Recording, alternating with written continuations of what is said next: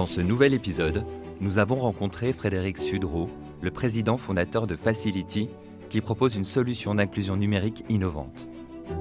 Objectif Adapter l'affichage d'un site web en fonction des besoins de confort visuel, moteur, cognitif et ou temporaire de l'internaute.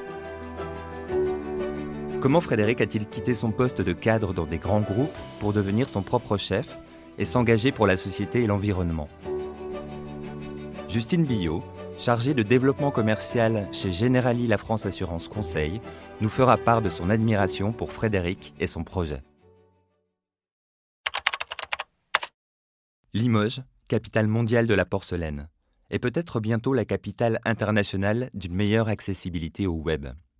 Pourtant, c'est bien loin de là que tout a commencé pour Frédéric, aujourd'hui président de la French Tech Limousin. J'ai eu la chance de partir faire mes études en partie aux États-Unis, euh, en même temps que j'ai fait des stages sur place et euh, en Espagne par la suite. Ça a été pour moi une révélation, la capacité à, peut-être se remettre en question et à forcément aller chercher, euh, en étant l'étranger de l'autre, eh bien, le, trait culturel qui peut faire ma personnalité.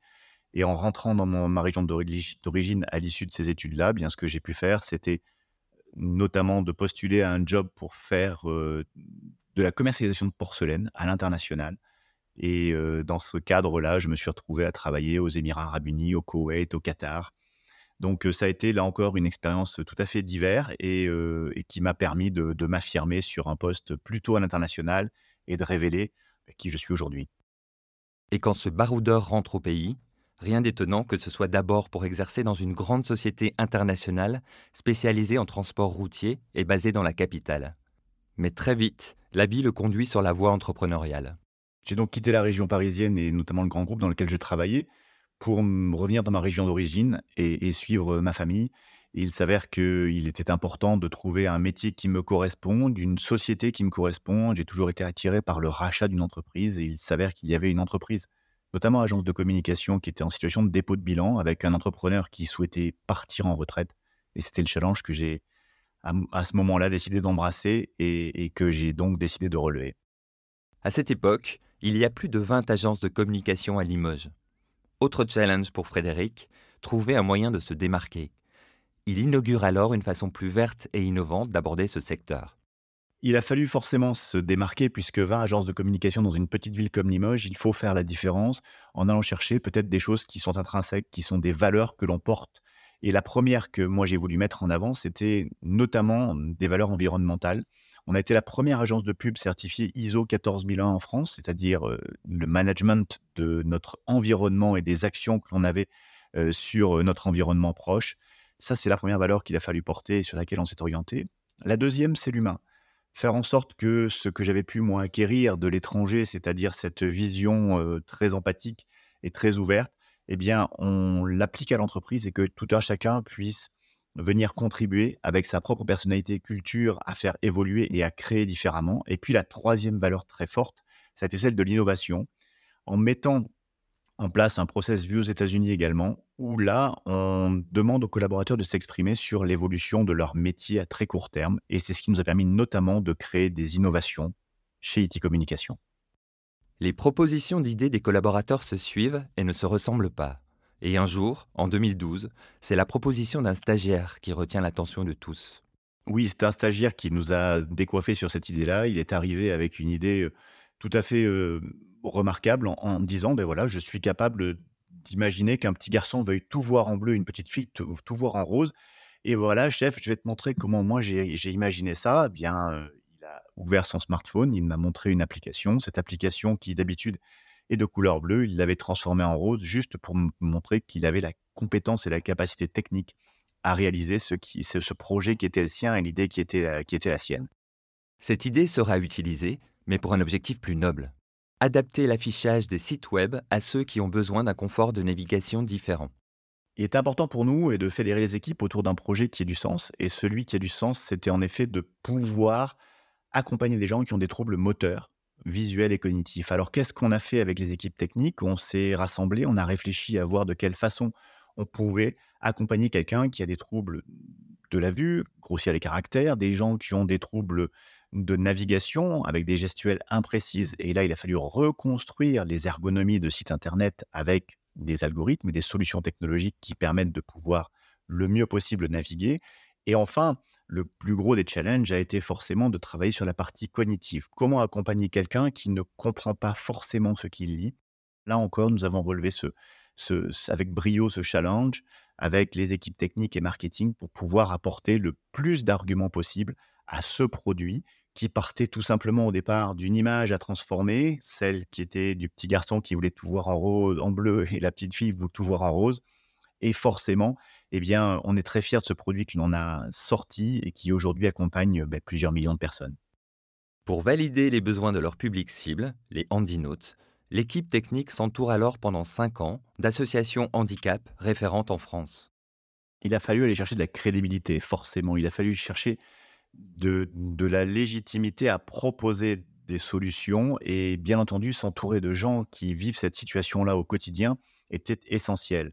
Nous sommes donc rapprochés des associations du handicap, du vieillissement en France, euh, qui nous ont réellement révélé les meilleurs euh, atouts que l'on devait mettre en œuvre pour que nos solutions soient efficientes et tout à fait reconnues par les utilisateurs.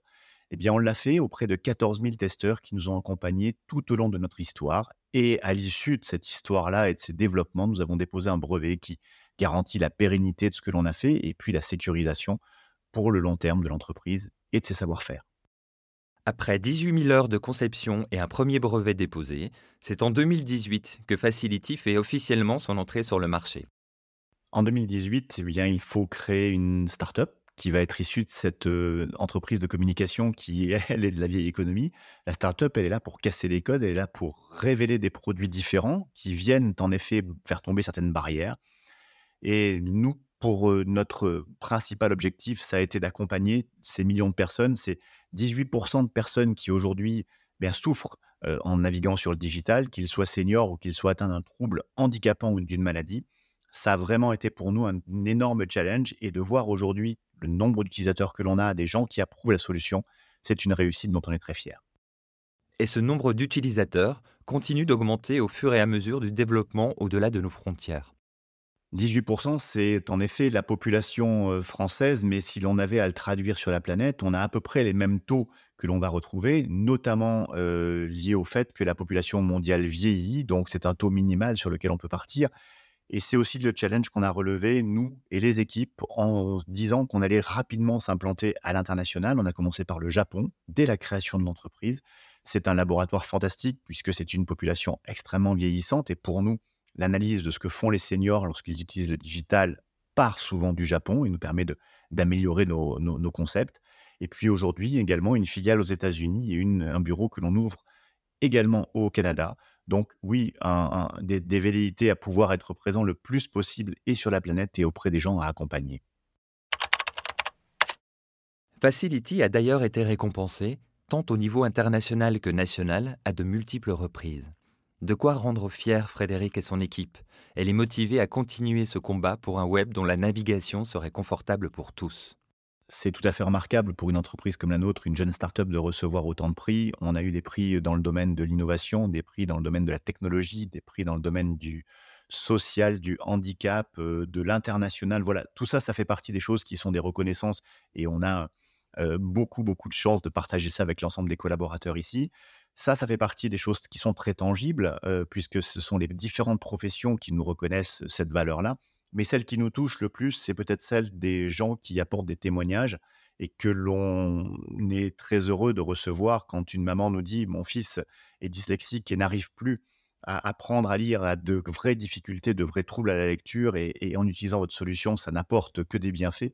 Oui, ça, ça fait partie des choses qui nous touchent, et les témoignages que l'on a des utilisateurs, bah, sont juste l'une des meilleures récompenses que l'on puisse espérer avoir. Et c'est génial pour nous, une entreprise de Limoges, d'avoir continué à exister et aujourd'hui de, porter un nouveau produit. Un produit qui a eu autant de reconnaissance, c'est pour les équipes quelque chose de fantastique. C'est-à-dire que le travail que l'on investit, le temps que l'on y passe et les idées que l'on promeut sont des choses qui sont reconnues par les communautés techniques, internationales, innovantes, handicap. voilà, tout ça c'est fantastique. Mais je pense que ce qui nous touche le plus, c'est quand même les témoignages qui sont issus directement des utilisateurs ou de leurs proches qui nous disent mais vous avez parfois révolutionné l'approche que l'on peut avoir avec le digital pour nos enfants, nos parents, les gens que l'on accompagne et qui, sans ce type d'innovation, ne pourraient peut-être pas être aussi à même de pouvoir être autonomes dans leur quotidien. Eh bien oui, ça c'est la fierté particulière que l'on peut avoir euh, et, et dont aujourd'hui on ne se lasse pas d'avoir ce type de témoignage. Et cette histoire est loin de s'arrêter, car une nouvelle phase stratégique a été entamée en 2023 avec MyDis. MyDis est une application qui est issue de l'ensemble des savoir-faire que l'on a pu cumuler avec, euh, avec le temps au niveau des équipes sur les troubles cognitifs. MyDis, c'est la capacité à accompagner des gens qui ont des troubles à l'apprentissage de la lecture. Bien entendu, on pense aux enfants dans ces cas-là. Et puis une super consécration, c'est que MyDis a été élu l'application 2023 lors du CES de Las Vegas, qui est le grand show de l'innovation. Donc ça, c'est une excellente reconnaissance pour ce savoir-faire-là. Avec MyDis, on peut prendre une photo d'un texte n'importe où dans la rue, un panneau d'affichage, euh, euh, un, menu, quelque chose qui va vous permettre de numériser cette information et de l'adapter en fonction de vos besoins propres. Mais si on se transpose dans une salle de classe, ça peut être le cours que va inscrire l'enseignant sur le tableau blanc, on va là aussi, à travers simplement la prise de photo via un smartphone ou via une tablette, pouvoir l'adapter. Ça fait vraiment partie des raisons importantes pour lesquelles nous, on continue à se battre au niveau de Facility et des différents produits que l'on souhaite proposer. Parce que dans notre ADN, il y a ça, c'est de se dire on ne peut pas laisser des gens sur le bord de la route. À partir du moment où la technologie nous permettrait de les accompagner, on essaie de relever ce challenge-là et d'aller au bout de nos idées peut se tromper parfois, mais c'est l'objectif de la startup que de bousculer les prérequis, de tomber parfois et de se relever tout le temps pour toujours imaginer aller encore plus loin et accompagner le plus de personnes possible. Ravi d'avoir croisé le chemin de Frédéric, Justine Billot admire son engagement, tant sociétal que environnemental.